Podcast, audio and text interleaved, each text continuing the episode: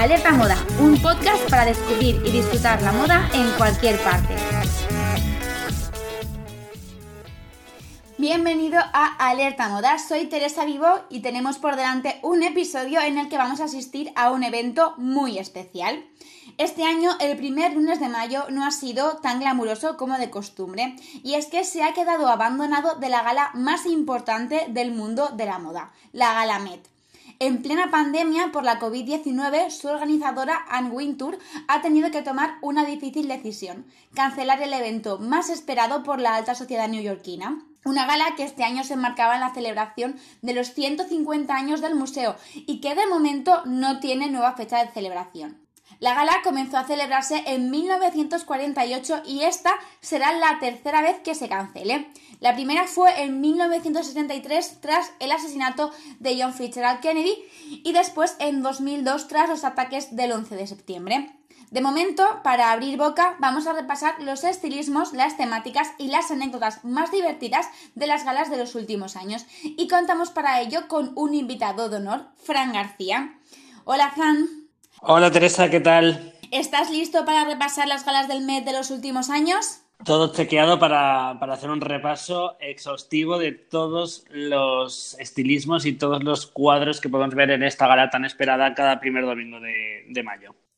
Pues si te parece, para hacernos los dientes largos, vamos a empezar hablando de la gala de este año, cuya temática era About Time, Fashion and Duration, una muestra que se basaba en dos pilares, el concepto de duración del filósofo Henry Bergson y la novela Orlando de Virginia Woolf, que en 1992 Sally Potter adaptó al cine y protagonizó Tilda Swinton. ¿Qué esperabas tú de esta gala? Bueno, yo esta gala la verdad es que lo esperaba con ansia, más que nada por el buen sabor que nos dejó las galas anteriores. Y la temática, sobre todo, me llevaba mucho a ver todos lo, que iban a llevar estas celebrities que vemos cada año. Y como es, hablamos un poco de, la evolución, ¿no? De la moda, de las tendencias, de lo efímero y de la duración que han tenido. O sea, podemos encontrar temáticas de, todo tipo. Es verdad que en todas las temáticas hemos visto que nos han cogido a rajatabla una época, porque pueden ser una temática X que se coja solamente del siglo XXI. Entonces, esto que va a ser un poco la evolución de la moda, de, de lo efímero, como vemos también en la novela Orlando, que va evolucionando. Y entonces me, gustaba mucho ver cómo los diseñadores también iban a elegir un momento en concreto o no para poder en un mismo outfit mostrar diferentes momentos del mundo y de, digamos de la historia de la moda. Sí, es verdad, porque además la temática también da mucho a hacer performance, tipo la de la de Lady Gaga el año pasado, o tipo incluso la, escena de la película Orlando, donde Tilda Swinton entra en escena con un traje a la francesa del siglo XVIII y a lo largo de la escena va cambiando ese traje, va evolucionando y termina el uno del 1800. O sea que a lo mejor podríamos haber encontrado en la gala alguna formas de ese estilo de alguien que pues que fuese cambiando su traje del pasado al presente o incluso del presente al pasado, al revés. Exacto, eso es lo correcto, ¿no? A mí me recuerda mucho también a unos vídeos que se hicieron virales hace, hace nada, unos años, que nos hablaba un poco de la historia de la moda. Me acuerdo que empezaba, digamos, desde los años 20 hasta lo que viene siendo la moda del siglo XXI, pero tenemos que recordar que la moda es un ciclo circular, es decir, que lo que pasa de moda en unos años va a volver, quizás de otra manera, pero siempre volviendo a tener, digamos, un, un guiño al pasado. Podemos ver, por ejemplo, moda como puede ser Palomo Spain ahora que a los, a los chicos les ponen tacones victorianos, vemos ya celebrities, sobre todo masculinos, que se atreven un poco más, pero es lo que pasa, ¿no? Que vamos a ver cómo se trabajaría la moda a lo largo de los años y cómo estaría representada. Yo creo que nos podrían sorprender mucho este año. Yo creo que también. Eh, vamos a recordar un poco los anfitriones de este año, que eran Emma Stone, Nicolás Gesquier, director creativo de Louis Vuitton, firma de la que Emma Stone es imagen y que además patrocinaba la gala, el compositor Lil Manuel Miranda, que no sé si lo conocerás, pero interpreta a Jack en el regreso de Mary Poppins y además es el creador de la banda sonora de Moana y la Meryl Streep en la que era su primera gala Met, que además sería muy divertido porque, bueno, veríamos a ella y a Anna Wintour, que además inspiró su personaje en El Diablo Viste de Prada. A mí, desde luego, eso es lo que más me llamaba la atención, ¿no? Y era la verdad que la escena con la que más ganas esperaba este año la, la Met Gala. Meryl Streep con Anne Winter, mi yo y mi alter yo, es decir, la persona que me ha representado y digamos que una es icono de moda y la otra es icono de cine y a la vez icono de moda en el sentido que ella ha sido la que ha representado a Anne Winter siendo la, la, la reina, ¿no? Entonces, que se vea en la gala más importante, la gala más esperada, digamos, en los Oscars de la moda, juntas y siendo como, bueno, siendo no, como no, las anfitriones de esta, de esta gala y siendo su primera gala para Meryl Streep. Yo la verdad es que esperaba mucho este momento. Igual que Maston, que la verdad que yo, pues me gusta mucho y, creo que, también, y sobre todo, admiración total a Gesquire, que, que espero que hubiese hecho unas creaciones para muchas de las celebrities que este año hubiesen sido protagonistas de la alfombra. Segurísimo, a mí no cabe duda que este año Louis Vuitton hubiese lucido en la alfombra roja como nadie. Además, también creo que es una firma muy apropiada para la temática en la que este año se basaba la exposición, ¿no? Porque ha sido una firma que ha acompañado la moda durante muchísimos años y es como una de las firmas icónicas y una firma clave para entender lo que llevamos hoy en día, ¿no? Cómo se ha transformado nuestra manera de vestir hoy en día, una firma que siempre está en tendencia, siempre ha sabido renovarse.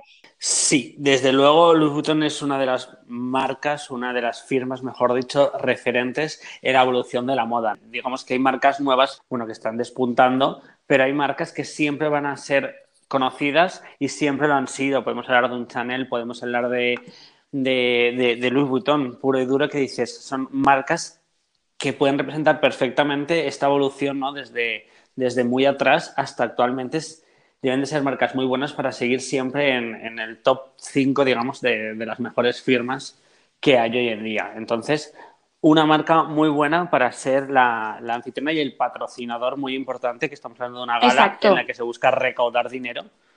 Entonces, es, muy buena, muy buen patrocinador, la verdad. Muy, muy acierto. Sí, porque recordemos que además de la invitación previa que te manda la mismísima Anne Wintour, para poder asistir a la gala Met tienes que abonar unos 30.000 dólares más o menos. Porque la gala es una de las maneras de financiarse que tiene el Fashion Institute, que es la entidad que cada año organiza la muestra de moda en el Met. Entonces, claro, es un evento que no está al alcance de todos los públicos y menos al alcance de todos los bolsillos. Y realmente para algunas celebrities seguro que supone un esfuerzo tener que desembolsar eh, estas cantidades. Porque esto en realidad lo pagan las marcas, más que nada, más que ellos, por ejemplo, si va Kendall Jenner, si le hace el vestido Versace, como por ejemplo el año pasado, esto lo va a pagar más la marca que ella. Lo que me sorprende es qué cantidad de dinero deberá de, de, ganar en el Metropolitan Museum con esta gala, que no es una gala mm, que se notifique la búsqueda de dinero durante la gala, es más lo que ponen las marcas para lucirse, porque la repercusión no es hemos ganado no sé cuántos millones, es esta persona ha sido la más tendenciosa de toda la alfombra. Entonces, es muy fuerte lo que consigue una gala en, en una noche sin saberlo además de ser una gala, es un evento eh, inaugural, porque inaugura la exposición, y para mí es casi el mejor anuncio que podría tener la exposición del Fashion Institute del Met, porque mientras que estás viendo la gala y ves llegar a todas las celebrities con esos vestidazos que representan un poco lo que luego te vas a encontrar en la exposición, te van entrando ganas de efectivamente acudir al Met y ver cómo han reflejado la temática de este año pues a través de, las piezas que recoge el MET, además son siempre piezas originales, recogen piezas de, cualquier fondo, no solamente de diseñadores, sino también eh, de otros museos, de colecciones particulares. Desde luego, yo pensándolo ahora mismo, además se me acaba de ocurrir que deberían hacer como un indulto de, trajes, ¿no? Es decir, si es una temática que va sobre el agua, por poner un ejemplo, eh, las mejores que representen esta temática tendrían que indultarse esos trajes y representarlos, o que Anne Winter un año se atreva y que la gala, mm, que la temática del Met Gala sea como historia del Met Gala, en plan, propiamente dicho, que vayan con los mejores outfits que hayan representado el Met Gala, porque es que ya es historia de la moda. La verdad es que eso estaría genial, ¿eh? como la, gala dentro de la gala, estaría súper bien. Lo que sí que es verdad que alguna celebrity eh, debería repetir traje y alguna no tendría que acudir, que eso lo hablaremos ahora. Vamos a empezar, ¿vale? Porque la gala Met no es solo la Super Bowl de la moda, como hemos dicho, es la fiesta de inauguración de la exposición anual del Instituto del Vestido del Museo Metropolitano de Arte de la ciudad de Nueva York. Es por eso que sus dress codes son siempre tan originales y llamativos, porque pretenden escenificar sobre la alfombra roja todo lo que se podrá encontrar después en las galerías del museo. Las temáticas de cada exhibición son una demostración de cómo la moda refleja el paso del tiempo y cómo es capaz de adueñarse de muchos aspectos de la vida. Hollywood, Rusia, Valenciaga, los Habsburgo, China, la danza, Napoleón, el cubismo, el punk, Jackie Kennedy, la tecnología y el año pasado, por ejemplo, el camp. Ha habido temáticas para todos los gustos y yo quiero saber, Fran, ¿cuál ha sido tu favorita? Pues a mí mi favorita podría decir que es la del año pasado, la de Locam, de Susan Sontag sobre su, su escrito, ¿no? Además es una, es una temática que a mí me cogió muy de cerca porque yo hace dos años, cuando estuve de Erasmus en Italia, tuve que hacer un trabajo de un profesor de sociología todo un cuatrimestre hablando de Locam. No, yo no sabía qué era, lo estudié y luego pues lo vi en la gala y me sorprendió muchísimo. Y también, yo la verdad es que tiro para los últimos años. ¿eh? Yo, investigando sobre años anteriores, las temáticas eran como, muchos años eran como muy generales o incluso muy particulares en un diseñador, porque antes se centraba más en diseñador. Pero a mí la de, la de Locamp y la del catolicismo me parecieron brutales, pero brutales los outfits que llevaban las celebrities y los celebrities. Totalmente. Dices que antes se centraba en un diseñador y eh, ya ha estado confirmado que para 2022 eh, la exposición del Instituto de la Moda del Met se va a centrar en Karl Lagerfeld. Va a ser una especie de homenaje al desaparecido diseñador que en sus últimos años fue director creativo de la casa Chanel.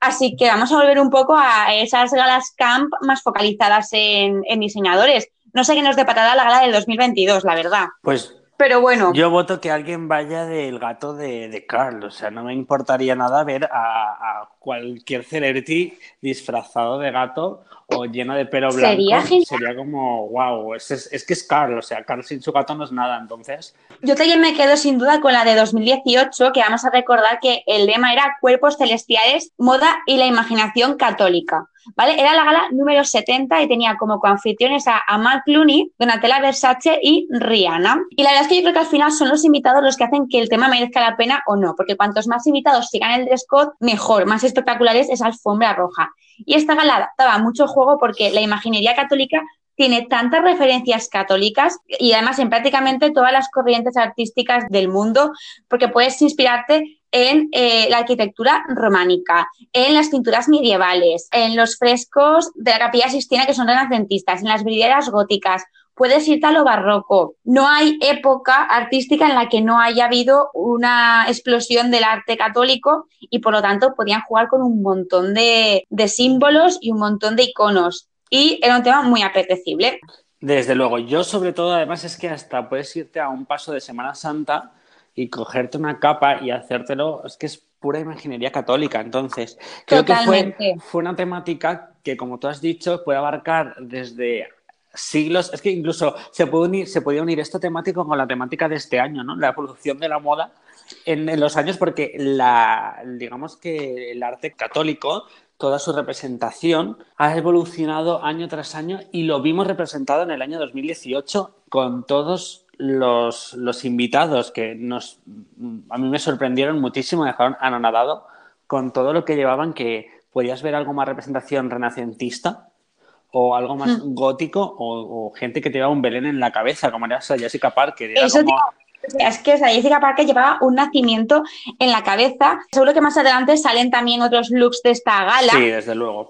Fue la gala en la que la gente más se implicó, eh, quizá por lo que decimos, ¿no? porque era muy fácil. Es muy fácil encontrar un referente dentro, de, dentro del arte, incluso dentro de la moda, que te lleve a esas imágenes católicas por ejemplo, yo me acuerdo, un referente muy actual es eh, los trajes de, de la serie Isabel, por ejemplo. Además, Isabel está representada, la reina Isabel la Católica, quiero decir, está representada en muchísimos cuadros eh, de pintores españoles y esa misma estética se puede traducir hoy en día en un vestido para una alfombra roja y ser espectacular. Yo creo que incluso sin necesidad de ser el Met, si te atreves un poquito, llevar esa estética tan, tan austera, con esas telas que son todas eh, de buena calidad, que son telas nobles, llevarla a una alfombra roja, a lo mejor de los Oscars, es atrevido, pero tampoco es osado. ¿eh? Exacto. Entonces, yo doy un punto a favor y por eso creo que es de mis favoritas o mi favorita, porque pensemos que las temáticas del Met son temáticas que puedes acertar muy fácilmente o fallar muy fácilmente.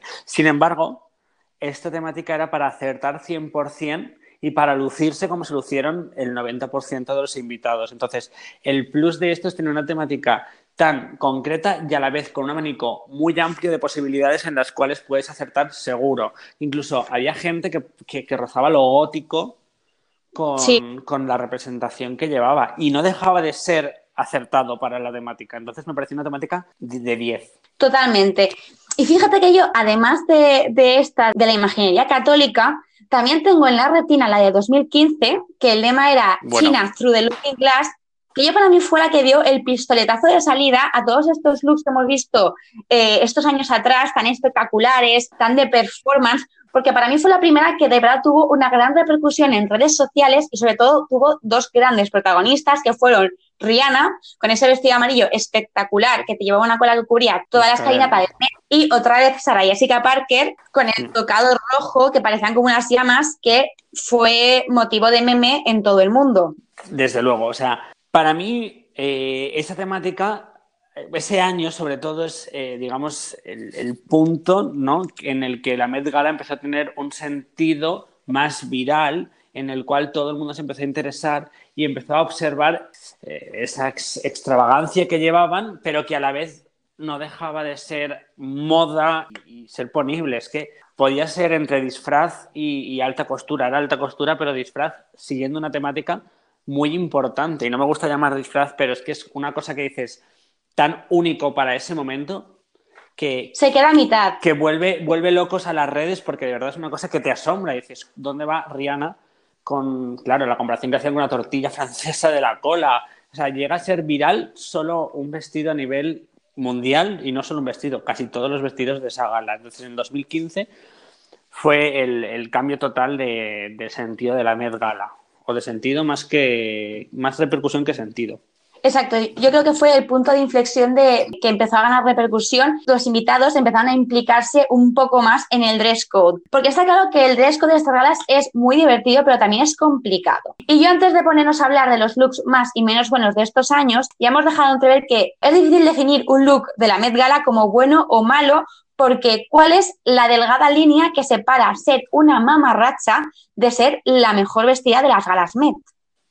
Yo, desde mi punto de vista, es llevar algo que de verdad asombre y a la vez incluso pueda llegar a ser cómodo. Porque recordemos que es una gala, que tienen que sentarse, que tienen que ir al baño, que tienen que hacer sus necesidades y tienen que conocer gente. si yo es una la temática es cultural y me pongo una plaza de toros porque valoro que los toros son cultura, pues no voy a ser cómodo, eres una mamarracha porque no tiene sentido, porque es que no es nada ergonómico tu, tu, digamos, tu outfit. Pero puedes llamar la atención y puedes tener un vestido perfecto en el cual cumplas el dress code al 100% y no pierdas la elegancia. Entonces, a mí es el, punto, el punto clave. Para mí también. A veces veo difícil calificar un traje de los que aparece en la Met Gala de disfraz o de traje, pero es verdad, al final es una gala y bueno, lo que pasa detrás de las puertas del Met nunca trasciende, pero claro, te lo tienes que pasar bien porque no tiene sentido ir a un evento de este calibre con todo ese abanico de invitados impresionantes y no estar cómoda, es verdad. ¿Tú de qué team eres, Fran? ¿De las que prefieren ir más discretas o de los que se rinden a las performances? Pues voy a, voy a lanzar a favor de las performances cómodas. Es que me parece algo importantísimo. O sea, la performance no es más performance la más ridícula, es más, es más performance la que mejor lo sabe hacer.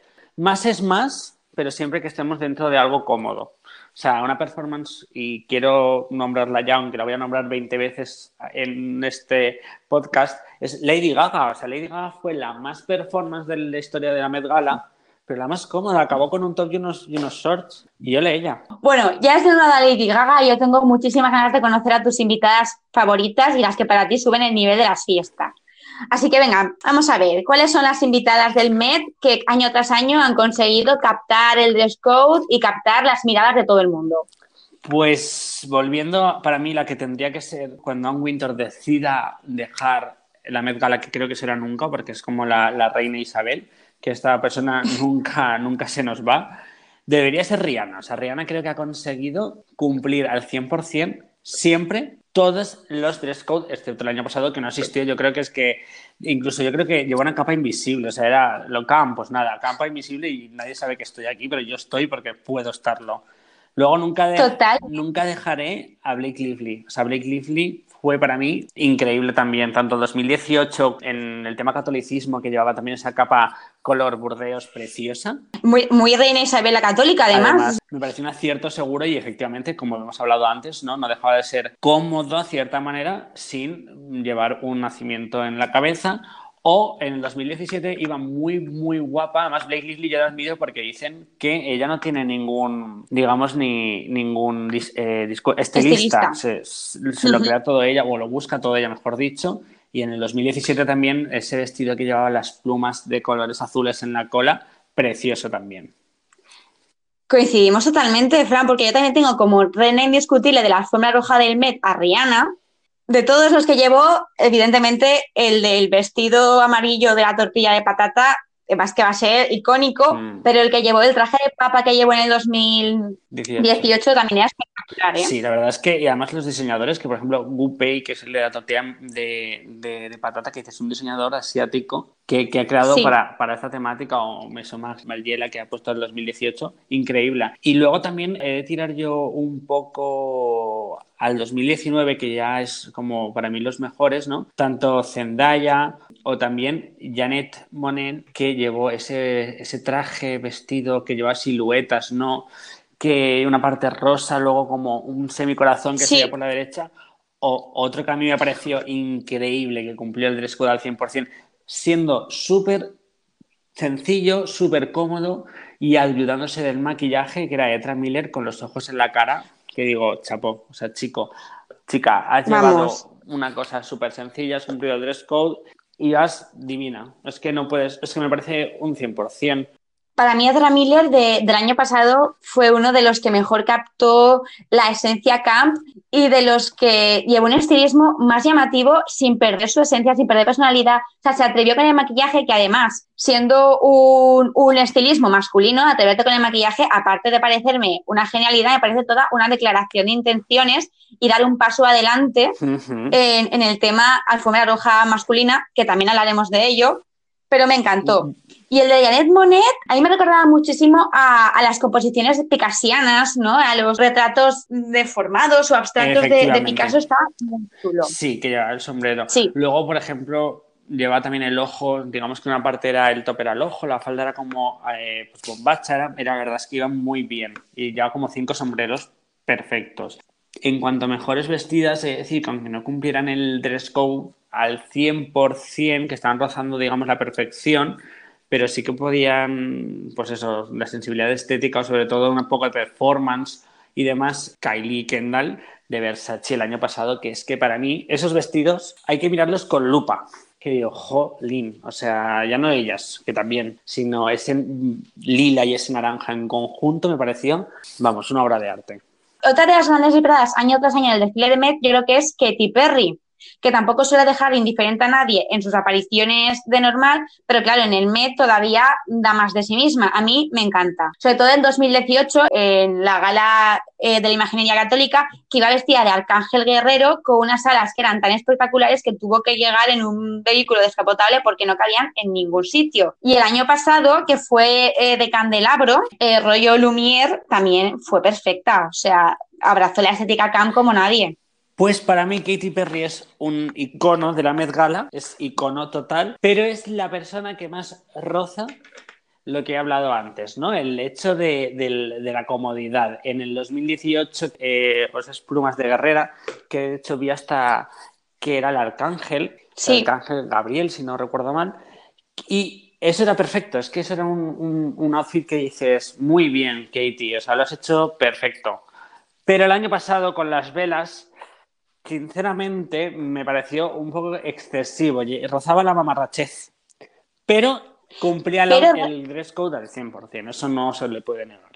Recordemos que el año pasado ella desfiló por la, por la roja vestida de candelabro, pero es que luego para el after party se cambió y se vistió de hamburguesa. sí, no sé si te acordarás. Para olvidar estaba. Además, porque era desmontable, donde se quitaba lo que es la escapada de hamburguesa, se quedaba pues en un mini vestidito verde de volantitos que hacía las veces de lechuga. Y de pronto fue camp toda ella en, toda la gala. Estaba muy en el papel de lo camp. La verdad es que sí. La metería mamarracha, pero es que la admiro porque se toma también el dress code a rajatabla y dices, jolín, la verdad es que ser invitado a una fiesta de estas y no cumplir el dress code me parece... Y será Es que no me gusta, es que no me gusta porque que me inviten a mí. De verdad, a veces digo, no vayas. Pues yo seguramente Rihanna o iba con una capa transparente o no iría porque la mujer no estaría convencida de lo que va a llevar y para y no resaltar, pues no voy. Yo el año pasado eché muchísimo de menos a Rihanna y eché muchísimo de menos su visión de lo camp. Y de Katy Perry vamos a recordar un momentazo eh, de la gala de 2016, ¿vale? Porque ese año la gala iba de moda y tecnología que ella apareció con un vestido, la verdad es que el vestido no era de los más eh, dramáticos que ha llevado, no era de los que más abrazaban la estética de la gala, pero en esa gala ella y su actual pareja o marido y padre de su futuro hijo posaron por separado, pero los dos llevaban un Tamagotchi como accesorio que daba un poquito esa pista de que ya estaban juntos y bueno, también es parte de la historia del mes porque ahora es una de las parejas más de moda. Luego, desde luego, yo la verdad es que no la sabía, pero a mí me pues asombra, me asombra mucho. Katy Perry es verdad que a mí en el 2016 no me encantó, ¿sabes? me pareció súper, incluso podría decir que recargado, pero la verdad es que sí, ese, ese simbolismo que es parte del Met, no es parte del gossip que tienen las galas Met, que, que dan juego y es lo que estamos esperando. También quería decir una cosa que se me, que se me había pasado y no puedo dejarla, que es, eh, hablando antes del catolicismo ¿no? y de las que más me gustaron, Lana del Rey, sin exceder el catolicismo, pero como he dicho, no más como un paso de, Semana Santa, con lo que llevaba el tocado en la cabeza, esa cara que tiene esa mujer tan de virgen, y dices, mira, mm, a la diosa a la que yo le rezo. Es, Lana, del Rey. Además, con, con Jared Leto y con Alessandro Michele y los tres hacían como una estampa. pero si es que, y Jared Leto, hablaremos ahora, chicos, porque... Hablaremos, hablaremos, hablaremos. Porque a mí, personalmente, ya hemos hablado un poquito de ella, también me gusta mucho eh, Sarah Jessica Parker, que bueno, ella es una de las mejores vestidas en cada evento al que va.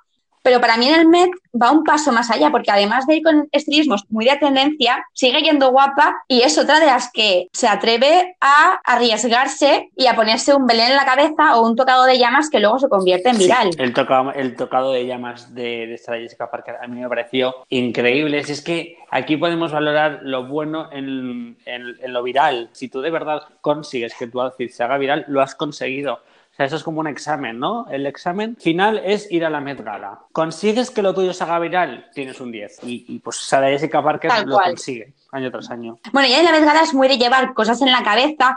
Incluso en 2014 iba dedicada al diseñador Charles James y bueno, los, los looks eran un poquito más relajados que lo que hemos visto estos años atrás. Ella escogió un vestido de Oscar de la Renta que era un corte muy al estilo de las estrellas de Hollywood de los 50 y no llevaba tocado, pero lo que llevaba era un moño gigante que también tenía su aquel. Yo eh, tengo que, decir que incluso la gente que, lleva más tiempo ha, sabido evolucionar, ¿no? Como Sara Jessica Parker, que has dicho, es que al fin y al cabo ha sabido ir evolucionando con, la moda y con las Met ha sabido adaptarse también y, espero que, que Sarah Jessica Parker después de cada Met vaya al fisio al cuello porque con lo que tiene que pesar lo que se pone en la cabeza yo espero que luego dentro se la quiten como nadie le ve digamos nadie ningún medio le ve que luego se lo quite, porque de verdad tiene que acabar reventada, porque a mí no me digas que, lo que los tocados no tienen que pesar, si es que molesta un gorro, imagínate un tocado.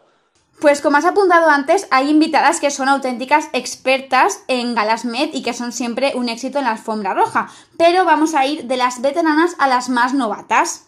Porque hay muchos rostros nuevos que llevan un par de años asistiendo a la gala, pero que ya están empezando a coger el relevo.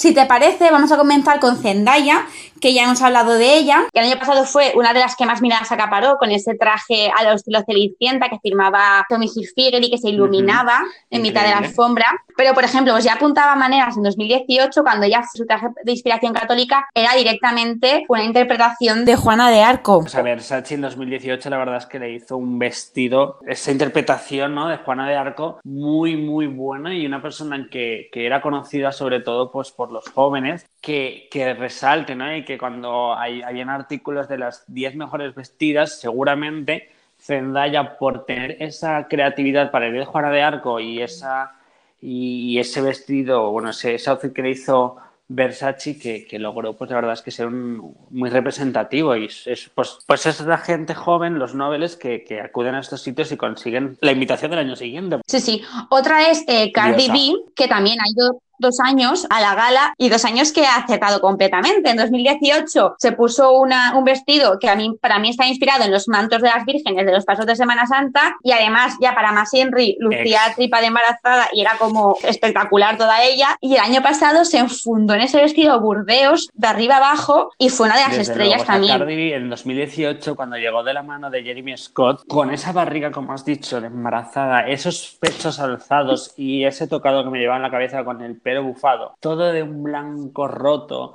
y esa piedrería que lleva en la parte delantera, a mí me dijo, esta chica de verdad viene para quedarse y viene a triunfarla. Igual que el año pasado, el año pasado que, que llevaba el Burdeos con esa cantidad de tela y todo lo que pesaría su traje, que dices, me recordaba, sí, sí. Me recordaba y pedrería. A, a, Rihanna 2000, 2015, cambiándole el color, pero es esa... Un poco esa, sí. Porque fíjate que era como, estaba como bufado, luego tenía como esa parte en la cabeza que estaba todo tapada y muy, muy difícil, ¿eh? decir, muy difícil jugárselo todo a un color. Eso es una cosa de admirar, o sea, fíjate que no había nada más en ese traje. Era, era raro, o sea, tú lo veías y te inquietaba y a la vez Totalmente era bonito, era estético. La temática y era, era precioso.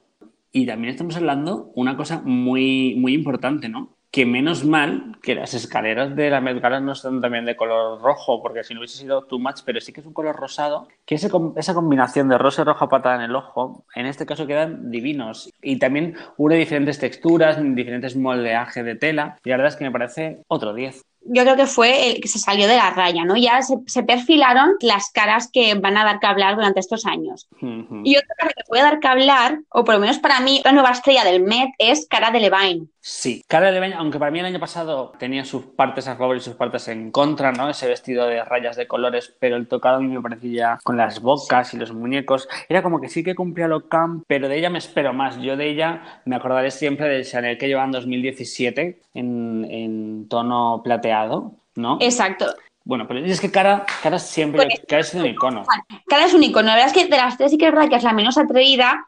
Y también yo me quedo con el Chanel, que además llevaba ese cambio de look de que se presentó con la cabeza rapada y pintado toda su cabeza en plateado. Pero sí, quizás de las tres la menos atrevida. Por ejemplo, en 2015, que la temática era China y que empezó a florecer un poco la, la gala como símbolo estético de Nueva York, ella pues fue con un mono bastante, bastante discretito, muy favorecedor, eso sí, porque era divino. El mono era precioso, pero el único toque oriental que tenía eran los tatuajes que llevaba, que eran temporales, que sí que representaban la flora y la fauna de China. Pero claro, en una gala donde vimos tanta excentricidad y donde las invitadas entraron tanto al trapo de la estética china, se quedó un poco descafeinada. Pero bueno, ha ido remontando. El año pasado, lo que era el vestido a lo mejor no era tan original como otros, pero el tocado sí que era una pasada, ¿eh? Cara, sinceramente me la espero para el año 2021 como una de las anfitrionas. No lo, no lo descartaría, desde luego. Cara, Cara siempre ha sido una de sus manitas derechas. Entonces. Sí. 2022. No, no descarta. No des, 2022. Pues sí. de aquí a dos años no me, no me, extrañaría que fueran las anfitrionas cara de Levine, porque con Carl siempre he tenido muy buena relación. Vamos a guardar, Fran, este, esta grabación, este podcast, con esa premonición que has tenido de que cara de Levine será anfitriona en 2022, porque yo creo que, que vas a acertar, ¿eh? Yo creo que también, o sea, sin duda, Cara le imposible y muy segura, anfitriona 2022, por ese homenaje que se va a hacer a Carla Lagerfeld. Y yo quería recordar que, aunque no la vemos desde 2016, también era experta en divina, que era la top model Carolina Kurkova, que hacía un poco como Blake Lively, ¿no? Son de esas celebrities que acuden a la alfombra roja con looks que están inspirados muy bien en el dress code, pero que al final no llegan a la extravagancia ni a, ni a la ordinariedad y se preocupan un poco pues, por también ir favorecidas. Carolina Kurkova en el año 2016 fue increíble también. Y sí, se parece un poco a lo que viene siendo lo que hemos hablado durante todo este momento, que dices, ¿qué manera más sencilla de ir bien vestida y poder cumplir lo que viene siendo el dress code, o sea, lo más importante? Y entonces, cumplirlo e ir cómoda es como una cosa muy sencilla a la vista, pero muy difícil de conseguir. Y ella lo consiguió también, por supuesto. Y la verdad es que siempre iba guapísima. Y en el 2016 que ella entró con ese vestidito de flores que parecía muy inocente, muy alejado de la tecnología, y que de repente, mira, antes que Zendaya, ella ya iluminó su vestido ahí en plena alfombra roja. Y entonces, bueno, pues daba ese toquecito de la temática tecnológica a través de esas luces LEDs en el tejido. La verdad es que sí, ese vestido incluso sin, sin los LEDs ganaba porque le quedaba, bueno, porque ella en sí es muy, muy bella. Evidentemente con LED fue como, chica, aquí tienes tu casa. Y otra amiga de ese tipo de looks es Gigi Hadid, que también juega un poco a eso, a llevar eh, vestidos muy favorecedores y muy convencionales, pero que a través a lo mejor de estampados o de algún detallito incluyen la temática o bueno, hacen su propia versión de eh, tema de ese año, ¿no? A ver, Gigi Hadid también, bueno, las hermanas siempre lo cumplen, pero hacen ese guiño siempre a, a la temática de una manera muy sofisticada, ¿no? E incluso en el 2018 cuando me llevaba este vestido, pues increíble ¿no? de la cola negra, apegado al cuerpo, las eran como, como plumas, esos colores, esos brillos que dices, chica, y además es que es preciosa, la verdad, o sea, preciosa. Y, un peinado súper simple y muy bonito, muy, muy, muy bonito. Ella siempre, la verdad es que a nivel de, beauty style, ¿no? Siempre recurre a la sencillez. La verdad es que ella tiene una cara muy limpita, muy infantil, muy aniñada, ¿no? Y, entonces, bueno, pues no recurre pues nunca a maquillajes extravagantes ni nada, pero pues sí que juega con el vestido, ¿no? A mí me gustó mucho el que llevó para la gala inspirada en el diseñador de, de Comme de Garçons, que era un vestido de Tommy Hilfiger, que bueno, ya imagen de la marca, pero estamos un poco en esas, ¿no? Sí que es verdad que las siluetas eran muy de Comme des Garçons, pero a la vez era un vestido muy convencional que, descontextualizado del Met y puesto en cualquier otra forma roja, hubiese funcionado, ¿no? Se echa un poquito de menos eso, que digas, ay, esto si lo saco del MEP sería una excentricidad. Ese puntito a veces lo podría potenciar más. Yo creo que efectivamente, además, el que has dicho del 2017, sinceramente incluso me parece casi más difícil eso, ¿no? Poder conseguir llevar un vestido que si me lo llevas en, otra gala, unos Oscar incluso, me llevas el vestido que llevó Gigi en el 2017, te lo compro. Sí, claro, por supuesto. Es, es difícil poder cumplir un dress code de extravagancia o tan, tan único y a la vez cumplir un dress code para, para otro tipo de galas. Y para mí, otra también, que es saber guapa y camufla la temática, es Priyanka Chopra, que además siempre lleva vestidazos con colas. no sé cómo lo hace, pero en las tres últimas ediciones ha llevado siempre cola larga al estilo de, de Rihanna. De Rihanna, sí, sí, sí. O sea, yo creo que Rihanna, al fin y al cabo, desde el 2015 no me extrañaría incluso que le llamaran y le dijeran, Rihanna, aconsejame. Y además, el año pasado, cuando se presentaron, además, fue antes de la boda, ¿no? Antes de que se casara con Nick Jonas. Priyanka, sí, sí, sí que iban en plan, además, fíjate que los tacones que llevaba Nick Jonas era también un color rojo como su cola. A mí me parece un, bueno, un parejón increíble. Sí, sí. El año pasado yo creo que fue en el que ella se vio más segura, ya llevaba varias galas yendo. Con diseños que habían funcionado muy bien y ya como que dio un pasito más y se atrevió un poco pues con las plumas, con el tocado, con un maquillaje más recargado y siempre va guapa. Yo creo que en las siguientes ediciones, tanto ella como Nick, que hacen un parejón exactamente, nos van a dar looks muy interesantes, incluso a conjunto. ¿Eh? Sí, sí, la verdad es que increíble, increíble. Las medias también que llevaba con esos, digamos, esas lágrimas de, cristal. Mira, un 10. Incluso el maquillaje con la corona me recuerda a la reina de corazones. Hemos hablado de las mejor vestidas, pero además de, de, mejores vestidas, pues siempre hay looks que se te quedan en la retina, ¿no? A lo mejor alguna actriz, alguna invitada en concreto ¿Con cuáles te quedas tú? ¿Cuáles han sido para ti los más míticos? Vamos a dejar los últimos años que creo que ya los hemos hablado, ¿no? Hablando de un Rihanna 2015, sí, 2018. Yo me remonto a, 1995, se tira un poco de, de encarta incluso, y en el 1995 teníamos una Naomi Campbell, ¿no? con un vestido que era totalmente plateado brillante, que, que era o sea, pues fijémonos que en ese momento casi que llevaban looks súper normales, súper poco arriesgados y Naomi Campbell para mí en ese momento creo que, lució, que llevó algo que dices, que se quedó en la retina de todo el mundo, incluso llevaba ese puntito atrevido a una Met Gala. Y a mí Naomi Campbell ese año me encantó. Y bueno, Beyoncé 2015 con Ricardo Ticci me encanta. O sea, Beyoncé también, Beyoncé es que es reina. Entonces, ¿qué vamos a hacer? Yo tengo también otra top model en la, en la retina, que para mí yo creo que fue el vestido con el que conocí a esa top model, y es Kate Moss en la gala de, 2019, de 2009, perdón, que llevaba un vestido de Mar Jacobs, no sé si te acordarás, pero era un vestido cortito, de color dorado, con escote simétrico, con una pequeña capita que hacía de manga y toda la espalda al aire, que además, bueno, ella llevaba también un turbante de la misma tela que la hacía parecer una auténtica diosa griega y era espectacular. Si no recuerdo mal, el señor fue el que tenía que digamos que la temática era representada al diseñador. Era un año en que, que, iban representando al diseñador modelo como musa. Y, y, ese año la verdad es que tanto Marc Jacob como Kate Moss creo que fueron portada de todas las noticias de la Met Gala porque primero es la top model por excelencia, digamos, representada ese año. Sí, sí. Y bueno, Marc Jacob, ¿qué vamos a decir de él? Que es que, que la verdad es que fue un vestido súper simple, pero a la vez súper icónico. Exactamente, además llegaron juntos, como bien dices, un vestido que era una declaración de intenciones y acompañada por el diseñador, que hacían, además los dos, bueno, tiene muy buena relación, era espectacular, ¿no? La verdad es que sí, eso fue también muy icónico. Yo creo que es otro de las de, los iconos que llevamos. Sí, sí, sí, sí.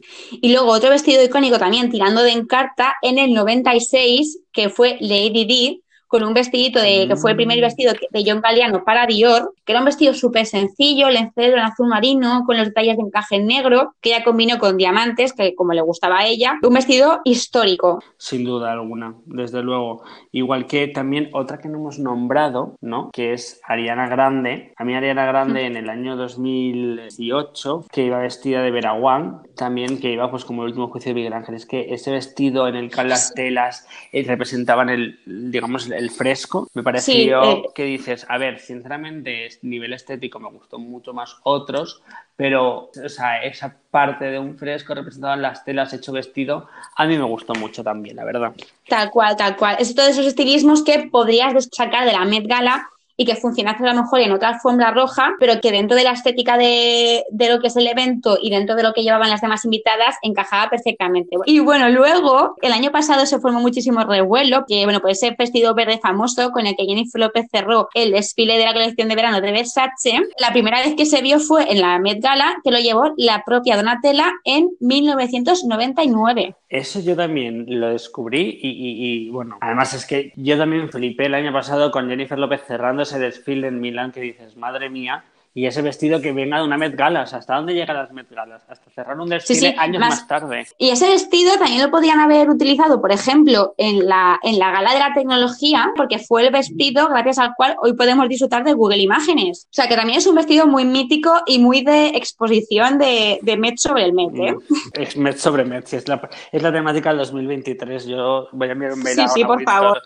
Por favor. Bueno, hemos hablado muchísimo sobre moda femenina, pero la verdad es que en lo que es el programa general, en la alerta moda, no hemos tenido muchas oportunidades de hablar de moda masculina y hoy quiero aprovechar la ocasión para preguntarte a ti, porque la presencia masculina en las alfombras rojas es cada vez más relevante y algunos looks masculinos pueden desbancar a los femeninos. Y sin duda, si hay una alfombra roja en la que esto pasa continuamente, es la del Met. Yo, además, me encanta, me encanta disfrutar de ellos, de, de, de cómo son más atrevidos incluso, porque además van siempre bastante sosainas algunos, y aquí pues se dejan un poco llevar y desde, desde Nick Jonas que hemos visto ahora, ¿no? Que en ese año iba todo de blanco, con un poco de brillo y está, está con rojo, pasando por mi adorado, queridísimo y top número uno de anfitriones de Gucci, el señor Harry Styles Amado, o Jared Leto, tanto en el 2018 como en el 2019, que esa persona para mí es Rihanna en versión hombre. O sea, es una persona que se toma 100% el dress code y lo sabe cumplir. Jared Leto yo creo que está, si, si hicimos un podium de estilismos masculinos en el, en el mes, me parece que Jared Leto sin duda ocuparía la primera posición porque año tras año también se va renovando, él va entrando en el juego y nos deja imágenes. El año pasado fue mitiquísima esa imagen, o sea, daba muchísima impresión verlo con su propia cabeza paseándose por la alfombra roja, pero claro, es que es lo que toca. Es lo que toca, es lo que toca. Jared Leto, la verdad, es que fue el año pasado a mí me dejó boquiabierto cómo se le ha ocurrido llevar esto, ¿no? O sea, ha sabido cumplir perfectamente el dress code o en el año 2018 que tanto él junto a Alessandro Michele con del Rey, que parecía la Santísima Trinidad, como hemos dicho, como él solo, decías, chico, de verdad, enhorabuena. Y por ejemplo, otro que también da mucho calor es Darren Criss. La verdad es que no ha salido del tándem americana y pantalones, pero ha llevado unas americanas que la verdad es que yo las querría en mi armario. A mí la que me encantó fue la de la gala 2018 de iconografía eclesiástica porque llevaba como un mosaico bizantino. Preciosa. Era espectacular. Dolce Gabbana ha afirmado que era preciosa. Incluso, de hecho, ese año Dolce Gabbana, su colección era bizantina, que o sea, podemos decir que se unía con la Met Gala incluso. Y, la verdad es que, que Darren Criss lo cumplió muy bien y en el 2019 también llevó muy, muy, muy bien a mí esa, esa chaqueta con... Podría decir que con ese lazo que llevaba y ese maquillaje, muy bien también, la verdad. El maquillaje súper importante esa sombrita de ojos en color azul, pero, pero ese tipo de, de maquillajes tan atrevidos, a mí me encantaría empezar a verlo ya en otras alfombras rojas. Creo que es necesario. a mí me encantaría. Y luego, sobre todo, una persona que también se arriesga mucho, que ese lazo me recuerda mucho como ya he dicho antes, es Harry Styles del año pasado de Gucci, con esas transparencias, ese pantalón de talle alto negro, con las, las transparencias que se sus tatuajes, esos, bueno, las uñas pintadas con esas joyas que llevaba de por sí, a ver, ese chico es verdad que, no es nada. Es estiloso. No es nada normal, es Harry Styles puro y duro. Y, hay que ver sus giras y los trajes que lleva de Gucci, que yo admiro y me encantaría tener dos en mi casa. Fue anfitrión, cumplió el dress code. O sea, ese chico yo creo que, puede ir siempre a las Met porque va a cumplir el dress code y no va a tener problema en ser excéntrico. Entonces, eso es lo importante. Sí, además la blusa que llevaba, que tenía un toquecito también victoriano, podría haber encajado mucho con la estética de este año, de, la moda a través del tiempo y la duración. También, sí, sí, es que sí, la verdad es que sí, tienes toda la razón. Pero luego podemos, mm. el, marido de, Kylie Jenner. Bueno, Kylie Jenner es otra persona que habría que hablar de lo que ha llevado porque es como bonito pero a la vez seco. Y luego su marido cuando se me presentó una vez gala con unos jeans y una bomber que dices, a ver, que a lo mejor no tocaba. No, no estamos yendo a ver un partido de la NBA. No, es el momento de la mezcala. Entonces, o te vistes o no vienes. Y yo se lo hubiese dicho así. Tal cual, como las Canarias. Exacto, que no te vistas que no vas, que para vestirte así no vienes. Pero sí, la verdad es que es una gala que da gusto ver a la parte masculina y decir, oye, hay variedad también de estilos, hay variedad, no son todo solo trajes de dos piezas y la camisa o como mucho llevan una corbata un poco diferente y ya un paja. Eh, incluso un traje de dos piezas puede dar mucho juego, porque por ejemplo, hablando de direcciones, Zayn Malik en 2016, que era esta gala dedicada a la tecnología, pues en su blazer incorporó una manga que parecía pues como un brazo robótico, un poco cyborg, que ya le daba otro toquecito, que iba súper elegante a conjunto con su chica Gigi y van buenísimos los dos. Qué parejón y él, qué hombre, o sea, sinceramente, y, y encima qué hombre. atreverse pues me parece incluso mejor. Y también quiero hablar de, de RuPaul, de RuPaul, el año pasado, mm. que me iba con, con esa americana y ese pantalón con el mismo estampado, cebra rosa, increíble, o sea, increíble, chico. Muy bien, y esa pajarita XXL o XL solo con ese brillo muy, muy, muy, muy bonito. Y luego lleva como una cola de caballo, un pelo en el hombro. Y, y sin embargo, luego lleva el marido que va todo de, de, Total Black, que dices, pues bueno, pues sin más. Muchísimo, que a lo mejor no es de los que más atraen, pero a mí además él como persona me parece que también pega mucho en, las estéticas de las galas Met, que es Rami Malek, el actor de, Bohemian Rhapsody, que también es muy de traje, pero intenta jugar mucho con accesorios, con colores. Por ejemplo, en 2017, que era la gala que rendía homenaje a Rei Kawakubo, él llevó un total look en rojo pasión, que era uno de los fetiches del diseñador, y creo que acertó bastante, ¿no? Y tanto él como su pareja, que es Lucy Byton, también me parece que pueden ser una de las parejas que vayan dándonos sorpresitas en diferentes las alfombras rojas. A mí es que me encantan los dos, la verdad. La verdad es que el, año que fue además con esa flor negra que llevaba y los zapatos, iba perfecto. Y Lucy también es una persona que, es súper sencilla, pero con una cara que yo creo que, atrapa miradas. Y el año pasado igual, ¿no? Que iban también divinos. Es que iban muy sencillos, pero a la vez muy, muy bien. A mí él, con esa camisa y esos, esos bueno, y, si no me equivoco son unas Chelsea, no sé si son botas Chelsea Boots o son unos zapatos, pero de rayas rojas y negras no vas normal Y, puedes dar el cante a la vez que puedes cumplir el dress code y ir bien vestido. Además, es como Jared Leto, que además de ir excéntricos en la pasarela del Met, también en otras pasarelas se atreven con accesorios o con pequeños guiñitos que son diferentes. Y eso siempre es de agradecer. Ya está bien de llegar siempre a valorar a las mujeres y a los hombres no es por no valorarles, sino porque es que de verdad, para valorar un traje blanco y negro con una corbata, pues te aburres. Entonces, ya, ya está bien aburres. de, de normatividad Tal cual. y de, de empezamos a arriesgar. A lo mejor empezamos a llevar un traje de colores, pero que no sea colores. Eh, azul marino, gracias. Bueno, hemos hablado ya de, de, los que más nos han gustado, de los mejores vestidos en general, y ahora vamos a ver los invitados que se han quedado en la cuerda floja entre lo increíble, lo mamarracho, el mal gusto, los que no han cumplido para nada con las expectativas que genera una gala como esta. Mira, Mira, yo, yo siempre he dicho que un trabajo de mis sueños sería pues algo relacionado con la moda, incluso probador de colchones no me importaría, pero haciendo esto he pensado que me encantaría ser como policía de la Met Gala, es decir, ponerme en la puerta y decir, tú no pasas, porque no lo has cumplido, porque es más fácil de lo que parece. A veces echa de menos un En policía plan, de la mira, Met Gala, a ¿eh? casa, cámbiate y vente. Es como una- la puerta de una discoteca, cuando están porteros que, que no Tal dan para cual. más que decir a una persona que no va adecuada para salir de fiesta. Ya ves tú, si al día siguiente no se va a acordar, ¿qué más da como vaya? Pero, pero es lo que pasa. Entonces, para mí, en el año 99, que era temática rock, este- es que llevaban unas camisetas de y Stella McCartney súper simples, Sí. que era como demasiado poco para lo que es una Met Gala. Sí, además tratándose de Stella McCartney, Exacto. Que no, no, no. Y luego Claro. Madonna, cuando fue vestida de estampado militar, total estampado militar, no me gustó nada. Pero si hay, hay una dupla que yo cancelaría todas las invitaciones a la Met Gala, sintiéndolo mucho, son las Olsen. Las Olsen tienen que no volver a una Met Gala, Ana Winter, por favor, elimínalas de la lista, quítalas de la lista de tu agencia de comunicación, no las queremos más. Sí, y eso de Madonna, y para mí es una de las invitadas que siempre se queda a mitad camino, ¿eh? porque ya estamos acostumbrados a verla lucir ese tipo de extravagancias en videoclips, en actuaciones, en eventos, en conciertos, y sin embargo, cuando se trata de ir al Met, se ciñe al dress code, pero son diseños muy poco lucidores, muy poco estilosos, no logra brillar sobre la alfombra roja y siempre se queda eclipsada por rostros como Katy Perry, Rihanna y Lady Gaga. Para mí, me, a mí, a mí me es que tiene que defrauda. dar un paso más. Que es una mujer que yo admiro por la edad que tiene y todo lo que es capaz de hacer y todo lo que sigue haciendo. Es una mujer que está que sigue creciendo, que es que además nos deja sin palabras siempre. Pero llega la Met Gala y dices, Madonna esperaba más de ti. Madonna, Sí, siempre. lo que estábamos hablando antes, ¿no? Catolicismo y me vas, que pareces gótica, vas con la cruz en el pecho, que, que me parece divino el vestido.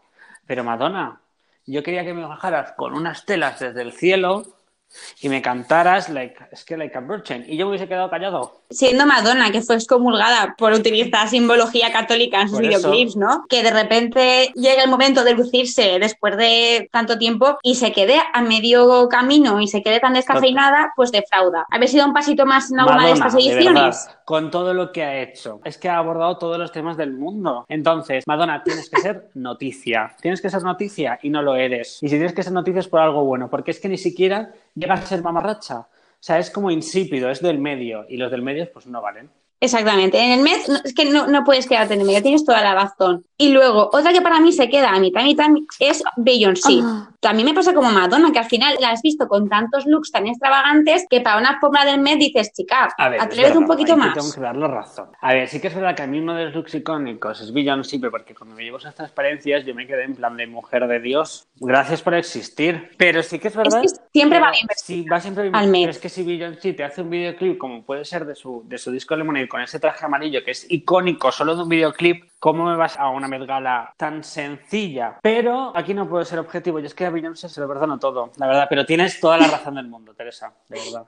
A mí, por ejemplo, Sí. una persona que a mí fue un fail que dije, otra persona, pues vamos a hablar como Madonna y Beyoncé, una persona que dices, chica, has tenido polémicas por todo lo que has hecho en tu vida, has dejado a un dios, te has ido con una tía, has sido súper polémica, Miley Cyrus, ¿qué haces yéndome con un vestido verde y negro de brillantes en el 2019? Pero no, o sea, ¿dónde vas con ese vestido normal? Totalmente de acuerdo. Que no, es que no eres tú. Es ¿Has verdad, tenido un día malo? Pues no vengas, pero no me vengas así porque no eres tú. Es que no puedes venir vestida como fue al concierto cuando iba disfrazada de, conejo y se pasó la mano por, sus partes íntimas y me hubiese parecido mejor. Esa es una persona, un fail y una persona que dices, te has quedado, sí. pues esto que tú dices, a medio camino. Y luego, Sara Jessica Parker siempre es un top y nunca ha sido fail, pero yo he de reconocer que a veces es que según, según, según cómo me levanté, ya es que veo a Sara Jessica Parker como un icono de la moda, eso lo veo siempre, pero a veces digo, uff, hay estilismos de ellas que no me, no me llegan a encantar, pero sí que es verdad que es un icono y es un atrevimiento puro.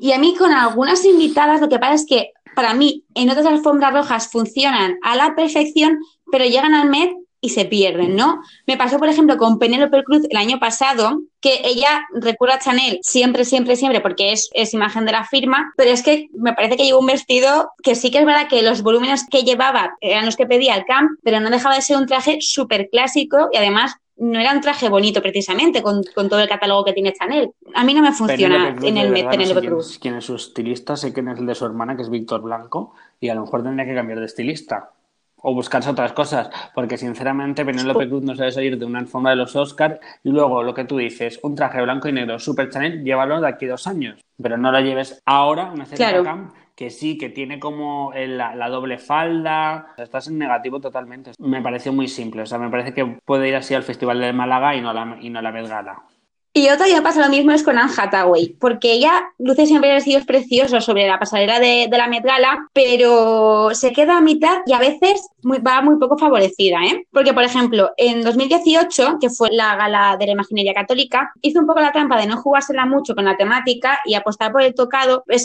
que un vestido rojo muy voluminoso y que se salía también un poco de su estilo personal. Hathaway me quedó sobre todo con el maquillaje que llevó en ese año. Es un maquillaje tan sencillo, pero si lo ves en un primer plano es tan bonito y la verdad es que, que tienes razón, que ese, ese vestido no le, no le, favoreció mucho y es que es tan princesa que luego ves, ves esto y dices, como si me fueras otra gala, tampoco me has matado. Claro, por ejemplo, en 2016, en la de China Through the Looking Glass, llevó un vestido tubular así doradito con capa, que sí que es verdad que tenía inspiración oriental, pero que también, comparado con todo lo que había ese año, se quedaba un poco sosaina. Y lo que queremos ver en, el Met es algo que sea para Yo el tengo que poner un, chico aquí, de hecho es uno de mis cantantes de cabecera que me pareció súper sencillo para lo que es el que es Troy Sivan, no sé si lo conoces, es un cantante que es eh, australiano y jolín, o sea, no puede ser que me vayas tan sencillo con lo que tú eres, porque es que no, no me llamó y dije, Troy, te quiero, pero no vengas a la Met así, porque puedes llevar algo mucho más grande. Me pareció que dejó mucho que desear, porque digo, jolín. Da mucha rabia. Y a mí, no sé si vas a estar de acuerdo conmigo, porque yo sé que te gusta mucho y a mí ya también me gusta mucho, pero Emma Stone tampoco me convence. De hecho, este año no sé cómo hubiese funcionado de anfitriona. Sí que es verdad que Luis Vuitton lo hubiese vestido perfectamente, porque siempre la viste estupendamente, pero a mí las elecciones que hecho estos años para el Met no me han parecido las más acertadas. a ella, pero desde luego a ella no para, es que no, tienes toda la razón, Emma Stone se queda insípida y se queda que necesita mejorar. Yo creo que, que, junto con la invitación de la Met Gala te tendría que unir como una biblia de la Met Gala, ¿no? Que entender qué es, qué es esa gala. O sea, ¿a qué viene esto aquí? A, destacar, a cumplir un dress code. Sí. Tienes que sentirlo. que creo que lo sentimos más la gente que lo vemos que ellos mismos. Entonces, tienes que sentirlo y tienes que saber que no puedes ir normal, porque para ir normal te invitaré a la cena de presentación de la colección primavera-verano de Louis Vuitton o de Van Men, tal, y me vienes, y me vienes así, cenamos juntos y ves la colección, pues perfecto. Pero a la Met Gala no puedes venir así, porque no estamos para esto. Mm. Sinceramente, me parece, me parece incluso una falta de respeto. No, desde luego. Me parecería no cumplir el dress code, que para eso está. Y de hecho, el año pasado que votó por este mono con volúmenes era muy de su estilo y reconozco que le pegaba muchísimo, pero no me parecía que iba guapa y además me parecía sacada del capítulo de San Junipero de, de Black Mirror, más que de una estética Ese mono le quedaba grande encima, ese, mono le quedaba mal. Es que yo no entiendo, ya no es que no cumplas el dress code, ya es que te has puesto algo que no, que te queda bien. Yo espero que la gala se celebre, que esta gala de este año se celebre en octubre porque me quiero verla eh, como anfitriona, quiero ver qué lleva este año y si, aprovechando que Luis Vuitton, que es su firma de referencia de la que es imagen y que le viste en tantísimas ocasiones, es patrocinador y también es coanfitrión de la gala, a ver si despega y nos sorprende y encuentra por fin su lugar dentro de la alfombra del Met. Un poco más. Y creo que vamos a tener mucha más con en las salas del Met. Así que poco a poco irán caligándose. Y no me quiero dejar en el tintero que me sabe faltar a Selena Gómez. ¿Qué año te pareció muy mal o en general? Pues en general. Pobrecita. Que siempre va y siempre posa, que parece que, Además, que una ahí por obligación, dices, ¿no? Pobrecita, ¿qué haces? Sí, sí, sí, sí, es verdad. Que la verdad es que no es de las que a nivel de las alfombras rojas tampoco es que destaque mucho nunca. En ninguna alfombra roja ha, ha habido un Selena Gómez que digas, madre mía, me encanta cómo va vestida. Pero en el Met todavía menos.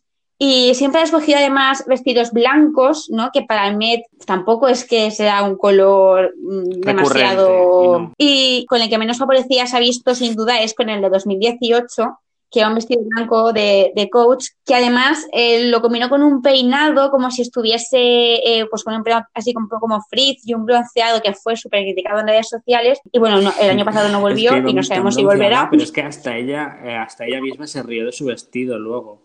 Hizo como un meme que dices, pero a ver, chica, Sí, si ni a ti te gusta, búscate y además habrán diseñadores de cabecera que te quieran vestir porque eres Selena Gómez. Búscate otra cosa, búscate otra cosa, que seguramente que con, con cualquier Sí. otra cosa, como si te pones un traje de chico y le pones cualquier cosa, o puedes, puedes hacerlo perfectamente. Ahora, eso sí, ese traje tenía una cola tan bonita, pero es verdad que no. Lo que pasa que es lo mismo, al final tienes un contexto, tienes una- un código de vestimenta, tienes una temática, tienes una celebración alrededor que te pide otro tipo de estética. Entonces, si te quedas en lo más básico, pues te comen las demás o acabas en las listas de peores vestidas, pero casi por descarte, porque al Sí, final sí, sí, funciona así. sí. Si hoy en día al final te quedas eso, en las listas de las peores, que incluso es mejor, pero es que incluso Selena Gómez aquí ni es de las peores, porque tampoco destaca por lo mal. Es que no destaca directamente, es que no destaca. Yo siempre lo he dicho, tendríamos Vale, que vale. nosotros en una Met Gala, si, si tuviéramos ese poder, Sí, totalmente. No estábamos al pie de la escalinata cubriendo la Galamet, pero creo que hemos hecho un repaso bastante completo de todas las claves para entender este gran evento. Yo creo que lo hemos nombrado. ¿Qué te parece? ¿Nos dejamos algo? Volveremos el año que viene a volver a nombrar todas las cosas. Por supuestísimo. Bueno, de momento no sabemos si se celebrará a finales de año o si tendremos que esperar al próximo mayo para volver a disfrutar de su alfombra roja. Lo que sí que sabemos es que la exposición About Time, Fashion and Duration finalmente se inaugurará en octubre y se prolongará hasta febrero del año que viene, casi a las puertas de las próximas galas. Aunque Met haya cerrado, antes de irnos me gustaría compartir algunas iniciativas que han preparado desde la organización para que la colección y el espíritu del Metropolitan nos sigan acompañando. Por ejemplo, ellos fueron los primeros que se sumaron a la tendencia de recrear cuadros y esculturas en casa a través del hashtag MedTwinning, que lanzaron en Instagram. También nos permiten desplazarnos al Upper Side sin movernos de casa porque han puesto a disposición de todos más de 400.000 obras de su colección para su descarga y uso, y un catálogo muy interesante de exposiciones online. Por si fuera poco, a través de su biblioteca digital podemos acceder de manera totalmente gratuita a cientos de libros sobre arte pictórico, escultura, historia y, cómo no, de moda. En concreto, de esta disciplina han puesto a nuestro alcance 20 títulos que nos adentran en la evolución del vestir a lo largo de los años. Simplemente tienes que buscar en Google Med Publication, uno de los primeros resultados te lleva directamente a la biblioteca del museo. Si os apetece más una tarde de cine, bueno, pues en Filmin está disponible por 2,95 la película Orlando de Sally Potter, que hemos nombrado anteriormente, que es una de las fuentes de inspiración de la exposición de este año. Y además está basada en la novela homónima de Virginia Woolf, así que si sois más del libro que de la película, pues podéis optar por esta opción. Para descubrir más secretos sobre el Met y conocer de primera mano cómo se organiza la gala más glamurosa del año, Movistar Plus ya tiene en su catálogo el documental El primer lunes de mayo, que cuenta cómo se preparó la gala de 2015 inspirada en China. Y ya para rizar el rizo, indagando por YouTube, encontré un vídeo del youtuber Gerard Cortez, donde nos hace una visita guiada a la exposición Heavenly Bodies de 2018, la famosa exposición de la imaginería católica. Y si seguís por YouTube, también os recomiendo que veáis los comentarios de la youtuber Ter de las alfombras rojas de estos últimos años, porque además de analizar todos los looks, también relaciona con los referentes y las Por temáticas. recomendar, no recomendamos. ¿Nos dejamos algo por recomendar, por Fran? recomendar no nos dejamos nada. Pero recordad, chicos, en el año 2022, acordaros de nosotros que Cara de la Ville será anfitriona. Exactamente. Bueno, ha sido un placer, Fran, compartir micrófono contigo. Muchísimas gracias por todo el esfuerzo y no me cabe duda de que después de este Desde episodio vamos a ser expertos en galas Met. Y compartir este momento en esta cuarentena hablando de cosas que nos encanta, de la Met Gala, y que siga así. Bueno, yo te espero de nuevo por aquí cuando quieras y seguro que, nosotros, que nuestros oyentes también. No podíamos cerrar este episodio con otra banda sonora que Lady Gaga, que el año pasado se coronó como la reina de la alfombra del Met. Muchas gracias por escucharnos. Recordad que tenéis todos nuestros episodios en iBox, Spotify, iTunes y Google Podcast y que además podéis sintonizarnos a través de paternaora.com barra radio todos los martes y jueves de 7 a 8. Todas las notas del podcast e información adicional la encontraréis en nuestro Instagram alerta moda barra baja podcast. Nos vemos la semana que viene, que ya os adelanto que tiene preparado otro eventazo, así que os espero.